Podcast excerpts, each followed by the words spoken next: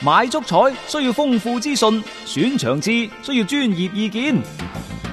彩虹豬微信公眾號每日為你奉上名嘴張達斌賽事觀察、足彩培訓師李漢強專業分析，更多足彩資訊，更多專業預測，盡在彩虹豬微信號。彩票嘅彩，紅當當嘅紅，豬籠入水嘅豬，買足彩記得先上嚟彩虹豬睇下啦喂！足球場，英雄地，幾多難忘時刻， Breathtakingly brilliant. 從最後三分鐘絕殺逆轉到 E 伊斯坦布爾勝利大逃亡，從希臘神話到冰島奇蹟，從童話變成現實，從英雄變成傳奇。最偉大嘅球員，最不可思議嘅入球， Extraordinary entertainment. 勝敗之間只有一線，神奇之處，魅力所在，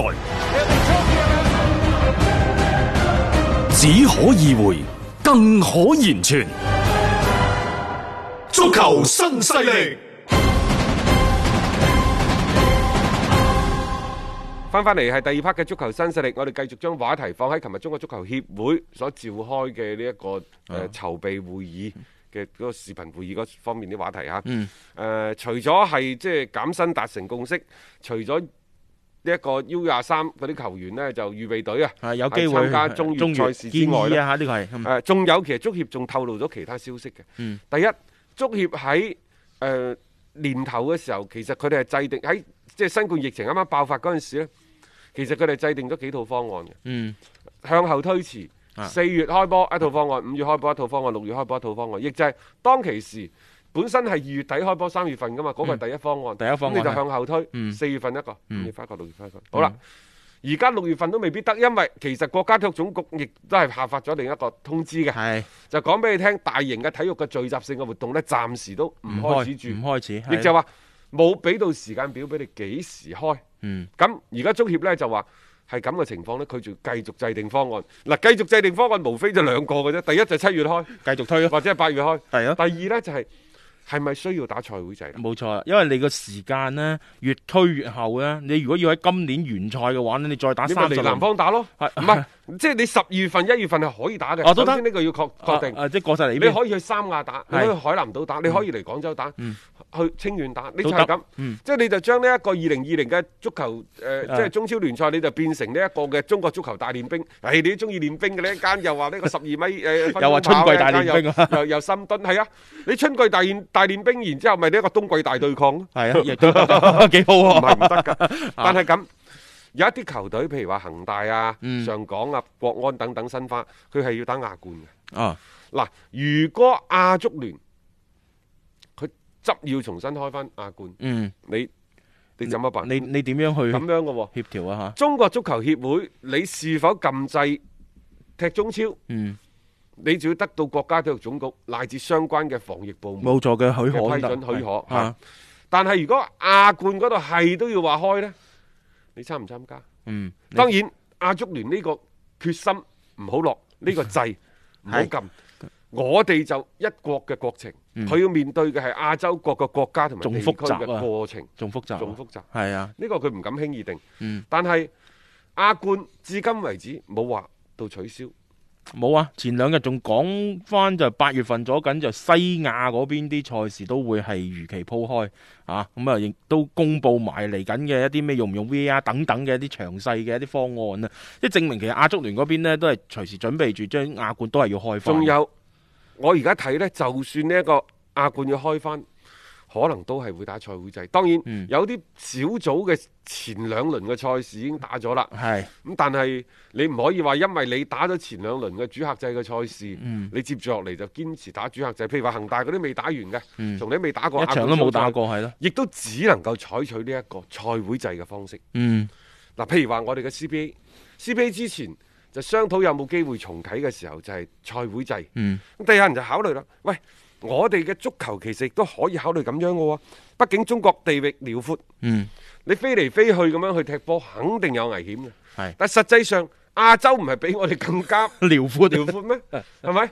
如果你話我哋咁樣飛嚟飛去打波，當然你話東西亞分區，啊佢畢竟仲係遠嘛。你仲要係一個長途飛行啊？係啊，你話譬如從廣州你飛北京打波，你同飛日本、飛韓國打波，喂，你點知嗰度嘅情況點？同埋有一樣嘢啊，我哋國內就算點復原療苦，都係我哋國內冇嘅錯一個防區， 所以呢，賽會就係比較好係嘅。咁至於你話之前已經打咗兩輪啦，咁怎麼辦？嗯啊，你打咗又唔可以唔計啊！嗰啲你喂，如果我可以諗得通呢個問題，我喺亞足聯就任職 啦，我仲使乜喺度吹其水實啫你只能夠就集中埋踢六場咯，啊，我唔理 佢，反正呢，就係賽會制相對而家咁嘅情況呢，嗯係比較好。可行嘅。嗯你包括咁咩英超啊嗰啲喺度討論啦，就真係要打嘅時候就講到明㗎啦啊。連個具體人數都俾埋你，空場作戰啊規定你二百一十六人，啊好簡單嘅啫。啊呢二百一十六人點嚟嘅？啊第一兩隊波連工作人員，啊一隊波俾你五十個人。啊哈好啦，咁然之後呢，就現場安保都唔使幾多人啦，仲有安保啲咩就球童啊嗰啲 啊防疫嘅、裁啊判嘅、啊技術官員轉播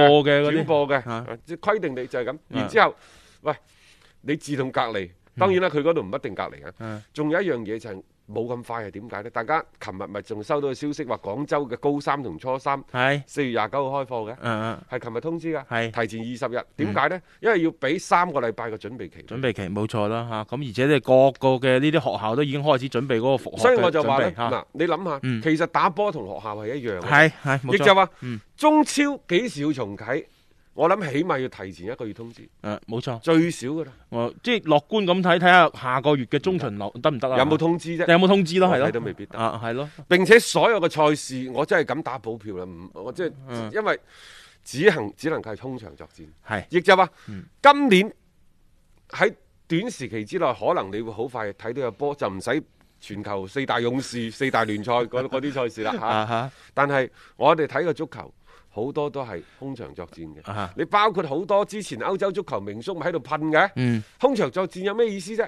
冇球迷支持嘅賽事，仲叫足球比賽咩？等等。好啦係，嗱，當所有呢啲嘢涉及到佢嘅生命，涉及到佢飯碗嗰陣時，而家屁都唔放。冇錯啦，即係唔呢得啲咁嘅足啊球偽道士喺呢個場度太多太多呢即啲。係講呢啲嘢，其實真係對成個事情係冇咩幫助嘅。反而我有時覺得好似白俄羅斯嗰啲球迷咁樣，咪動個紙板喺度貼張相上去， 咁你當係有一個現場觀眾，都係一種嘅聊以自樂嘅一種嘅行為嚟嗯啦吓。即係反正我覺得其實有比賽翻翻嚟嘅話呢，球迷入唔入到場啊？呢、個我覺得相對放喺一個次要嘅位置線上面，因為而家大嘅環境上面確實唔允許你咁快呢係放球迷入場啦去睇比賽嘅。咁但係誒點樣樣去開翻呢一個聯賽，點樣樣去做翻呢個準備，起碼到目前為止啊，都未有一啲好具體嘅方案可以出到嚟。大家仲要更加耐心咁去等一等啦，先係有機會等到我哋嘅聯賽嘅回歸啊！一個為足彩愛好者度身訂造嘅全新資訊平台北單體育，經已全面上線。北單體育擁有基於北京單場賽事作出全面評估嘅優秀團隊，雲集張達斌、陳奕明、鐘毅、李漢強、呂建軍等大咖，為你帶嚟更專業嘅賽前預測分析以及賽後總結報告。北單體育無需註冊，一鍵辦理。想避免足彩市場起起伏伏，快啲嚟微信搜索公眾號北單體育。